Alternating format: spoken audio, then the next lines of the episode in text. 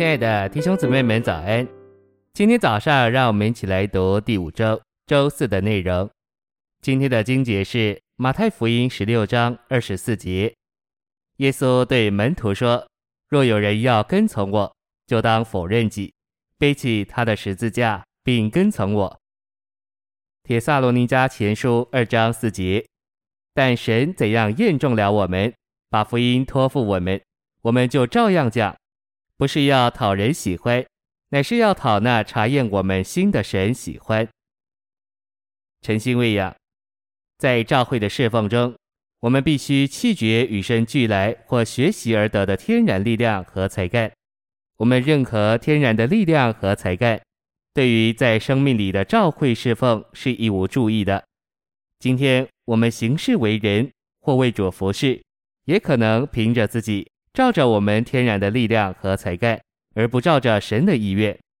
因着我们有力量和才干，我们就觉得不需要祷告，不需要等候主，不需要寻求主的旨意或寻求主的引导。这正是发生在摩西身上的事。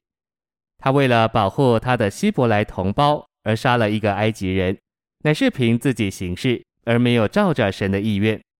今天基督教里有一种可悲的光景。就是为主做工的人，大多是凭着自己，靠着他们天然的力量和才干。他们的祷告只是要主在他们所做的事上赐下祝福。他们很少为主的意愿祷告，因为他们信靠自己天然的力量和才干。信息选读：我们凭天然的力量和才干做工，目标乃是寻求自己的荣耀，动机乃是满足自己的愿望。我们若看见这个意象，就会杀死我们自私和不纯净的动机。我们该单单因着主的带领，而不是为着达到自己的目标而行事。我们的目标必须是主的目标。为着我们自己荣耀而有的愿望和目标，与我们天然的力量和才干是一。天然的力量和才干需要受十字架的对付，胜过我们天然的力量和才干。乃是一个重大主观的功课，比对付罪更为主观。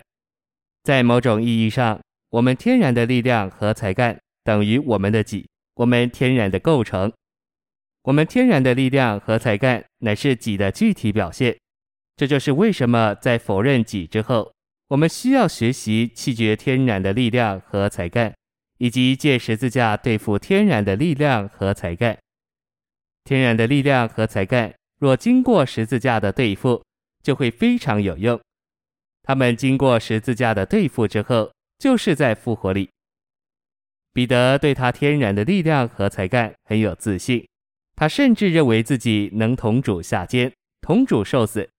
然而，彼得受到试验，他三次否认主，甚至在一位使女面前否认主。